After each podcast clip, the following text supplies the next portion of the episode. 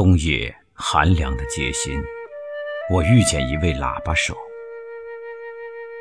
那时，月亮很明，冷冷的月芒斜落在他的身躯上，他的影子诡异地往街边拉长出去。街很空旷，我自街口走去，他从望不见底的街头走来。我们原也会像路人一般擦身而过，可是不知道为什么，那条大街竟被他孤单凉漠的影子紧紧塞满，容不得我们擦身。霎时间，我觉得非常神秘：为什么一个平常人的影子在凌晨时，仿佛一张网塞得街都满了？我惊奇的不由自主的站定。定定地看着他缓缓步来，他的脚步凌乱颠滞，像是有点醉了。他手中提的，好像是一瓶酒。他一步一步逼近，在清冷的月光中，我看清他手中提的，原来是一把伸缩喇叭。我触电般一惊。他手中的伸缩喇叭造型像极了一条被刺伤而惊怒的眼镜蛇，他的身躯盘卷扭曲，他充满了悲愤的两颊扁平的抗张，好像随时要发出“呼呼”的声音。喇叭晶亮的色泽也褪落成蛇身花纹一般，斑驳锈黄色的音管因为有许多伤痕，凹凹扭扭。沿着喇叭上去，是握着喇叭的手血管纠结。沿着手上去，我便明白的看见了塞满整条街的老人的脸。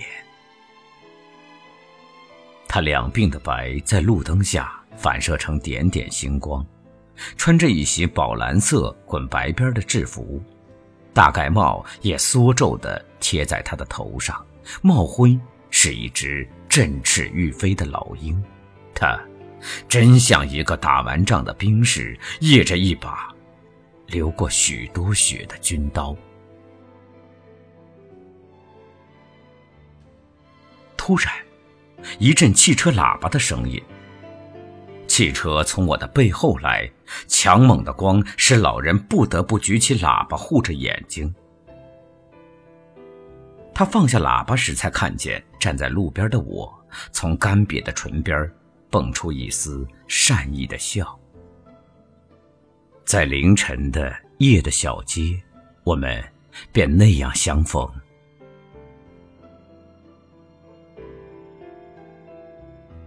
老人吐着冲天的酒气，告诉我，他今天下午送完葬，分到两百元，忍不住跑到小摊儿去灌了几瓶老酒。他说：“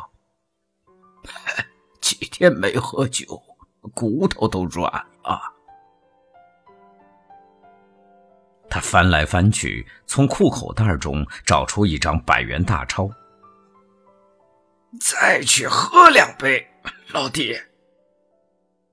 他的语句中有一种神奇的口令式的魔力。我为了争取请那一场酒，费了很大的力气，最后老人粗声的、欣然的答应。哈，就这么说定了，俺陪你喝两杯，我吹首歌送你。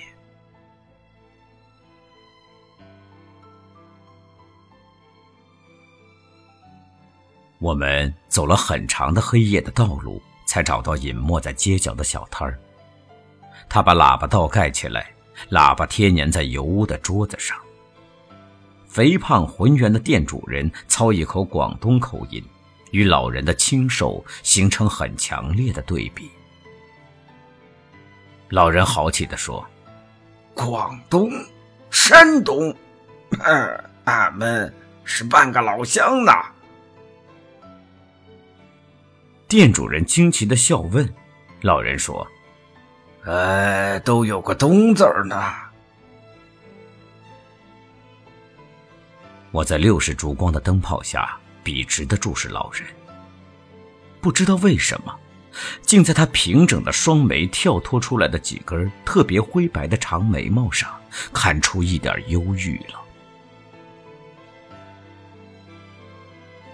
十余年来，老人干上了送葬的行列，用离歌为永眠的人铺一条通往未知的道路。他用的是同一把伸缩喇叭，喇叭凹了，锈了。而在喇叭的凹锈中，不知道有多少生命被吹送了出去。老人诉说着不同的种种送葬仪式，他说道：“在披麻衣的人群里，每个人竟会有完全不同的情绪时，不觉仰天笑了。”哈哈哈哈哈！人呐，到底是免不了一死啊！这喇叭一响，英雄豪杰，都一样。我告诉老人，在我们乡下，送葬的喇叭手称罗汉脚，他们时常蹲踞在榕树下磕牙，等待人死的讯息。老人点点头，能抓住。罗汉的脚，也不错。然后，老人感愧地认为，在中国送葬是一式一样的。大部分人一辈子没有听过音乐演奏，一直到死时才赢得一生努力的荣光，听一场音乐会。哎，有一天呐，我也会死。我可是听多了。借着几分酒意，我和老人谈起他飘零的过去。老人出生在山东的一个小县城里，家里有一片望不到边的大豆田。他年幼的时代便在大豆田中放风筝、捉田鼠。看春风吹来时，田边奔放出嫩悠悠的黄色小野花，天永远蓝得透明。风雪来时，他们围在温暖的小火炉边取暖，听着戴毡帽的老祖父一遍又一遍说着永无休止的故事。他的童年里有故事，有风声，有血色，有贴在门楣上。等待新年的红纸，有数不完的在三合屋围成的庭院中追逐不尽的笑语。呃，二十四岁那年，俺在田里工作回家，哼 一部军用卡车停在路边，两个中年汉子把我抓到车上。连锄头都来不及放下，俺害怕的哭着，车子往不知名的路上开走。他奶奶的！老人在车的小窗中，看他的故乡远去，远远的去了。那部车丢下他的童年，他的大豆田，还有他老祖父永无休止的故事。他的眼泪落在车板上，四周的人漠然的看着他，一直到他的眼泪流干。下了车，竟是一片大漠黄沙，不复记忆。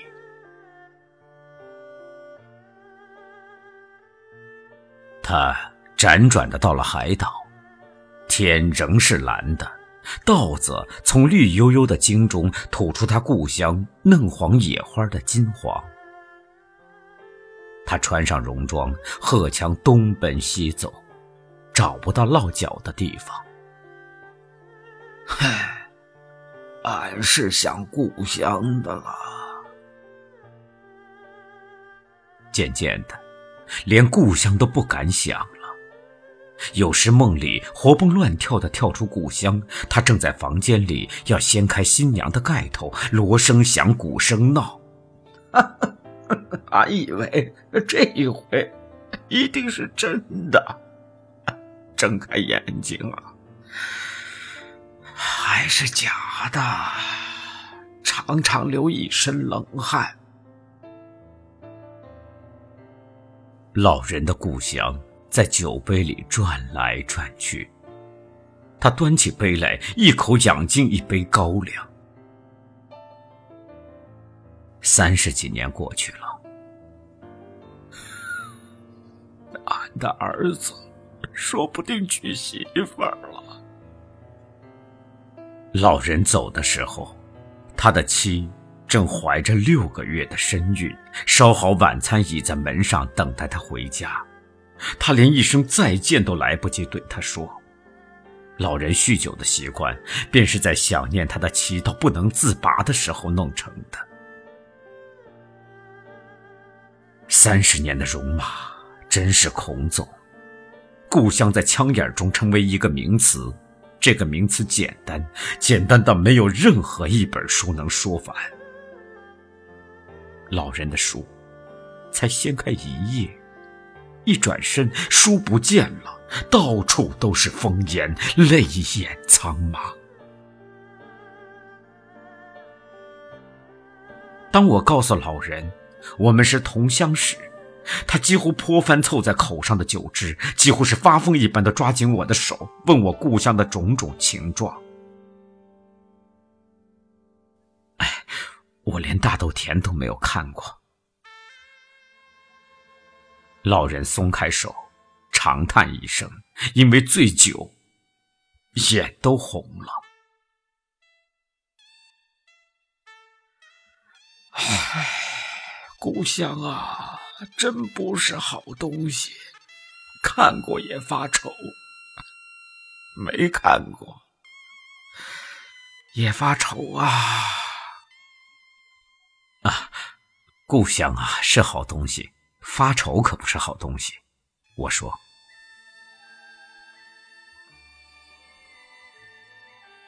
退伍的时候，老人想要找一个工作，他不识字儿，只好到处打零工。有一个朋友告诉他，去吹喇叭吧，很轻松，每天都有人死。他于是。每天拿着喇叭在乐队装个样子，装着装着，竟也会吹一些离别伤愁的曲子。在连续不断的离歌里，老人颤音的乡愁反而被消磨的尽了。每天陪不同的人走进墓地，究竟是什么样一种滋味呢？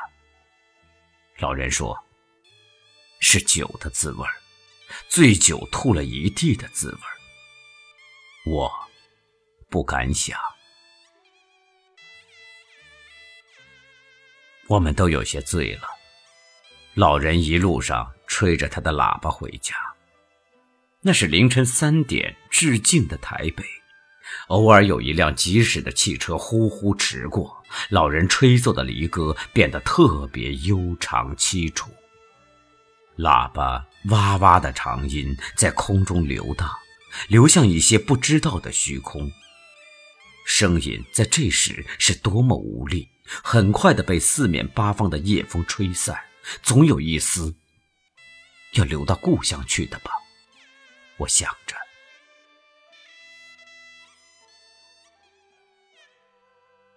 向老人借过伸缩喇叭，我也学他高高把头扬起。喇叭说出一首年轻人正在流行的曲子。我们隔着迢遥的山河，去看望祖国的土地。你用你的足迹，我用我游子的乡愁。你对我说：“古老的中国没有乡愁，乡愁是给没有家的人。”少年的中国也没有乡愁，乡愁是给不回家的人。老人非常喜欢那首曲子，然后他便在我们步行回他万华住处的路上，用心地学着曲子。他的音对了，可是不是吹得太急，就是吹得太缓。我一句句对他解释了那首歌，那歌竟好像是为我和老人写的。他听得出神，使我分不清他的足迹和我的乡愁。老人专注的、不断的吹这首曲子，一次比一次温柔，充满感情。他的腮鼓动着，像一只老鸟在巢中无助的鼓动翅翼，声调却正像一首离歌。等他停的时候，眼里赫然都是泪水。他说：“用力太猛了。”太猛了，然后靠在我的肩上，呜呜的哭起来。我耳边却在老人的哭声中听到大豆田上呼呼的风声。我也忘记我们后来怎么走到老人的家门口。他站直立正，万分慎重的对我说：“我。”再吹一次这首歌，你唱。唱完了，我们就回家。唱到古老的中国没有乡愁，乡愁是给没有家的人；少年的中国也没有乡愁，乡愁是给不回家的人的时候，我的声音暗哑了，再也唱不下去了。我们站在老人的家门口，竟像是没有家一样的唱着离歌，越唱越遥远。我们是真的喝醉了，醉到连想故乡都要掉泪。老人的心中永远记得他掀开盖头的新娘面容。而那新娘已是鬓发飞霜的老太婆了。时光在一次一次的离歌中走去，冷然无情的走去。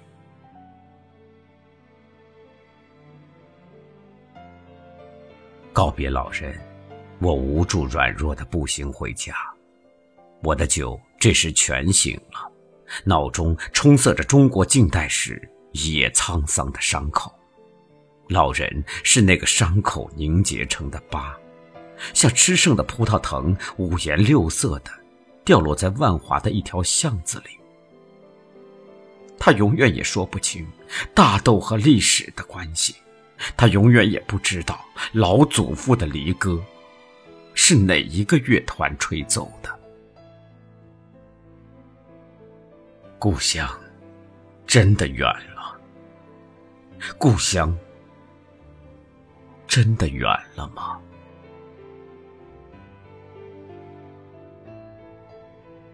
我一直在夜里走到天亮，看到一轮金光乱射的太阳从两幢大楼的夹缝中向天空蹦跃出来。有另一群老人穿着雪白的运动衫，在路的一边做早操。到处是人从黎明开始蠕动的姿势，到处是人们开门拉窗的声音，阳光从每一个窗子射进。不知道为什么，我老是惦记着老人和他的喇叭。分手以后，我再也没有见过他。每次在街上遇到送葬的行列，我总是寻找着老人的面影。每次在凌晨的夜里步行，老人的脸与泪便毫不留情地占据我。最坏的是，我醉酒的时候，总要唱起：“我们隔着迢遥的山河去看望祖国的土地。”你用你的足迹，我用我游子的乡愁。你对我说：“古老的中国没有乡愁，乡愁。”是给没有家的人。然后我知道，可能这一生再也看不到老人了。但是，他被卡车载走以后的一段历史，却成为我生命的刺青，一针一针的刺出我的血珠来。他的生命是伸缩喇叭嗷嗷扭扭的最后一个长音。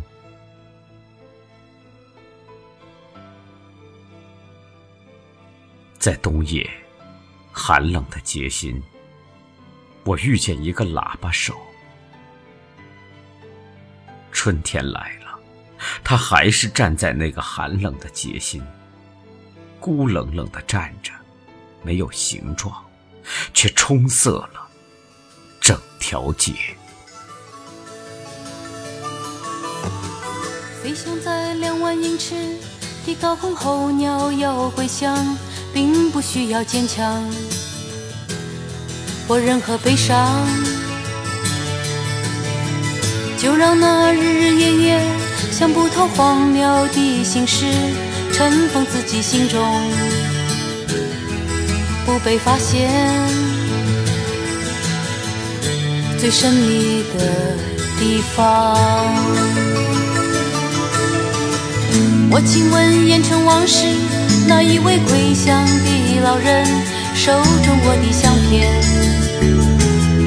那个人是谁？老先生缓缓转身，露出了光彩的眼神，微笑对我说明是他的抱歉。一九四八年，我离开我最爱的人。火车开动的时候，北方正落着苍茫的雪。如果我知道这一别就要四十一年，岁月若能从头，我很想说我不走。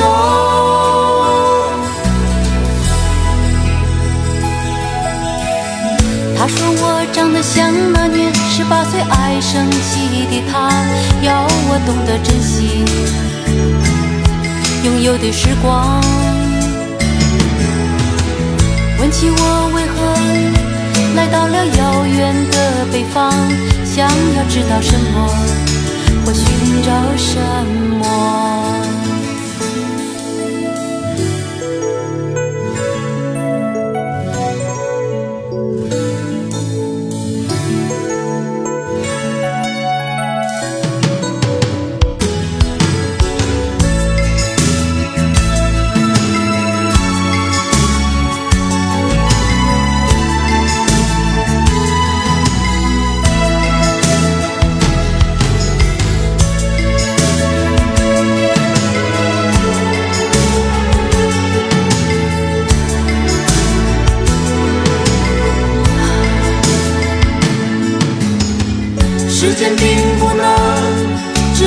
心中的疼痛，南方的春天说什么也温暖不了我冰冷的雪。年老的我如今要回到飘雪的北方，找一个理想的日子，静静躺在他身旁。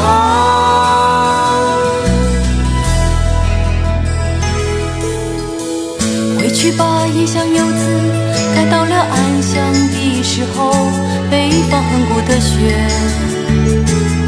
沉默地落着。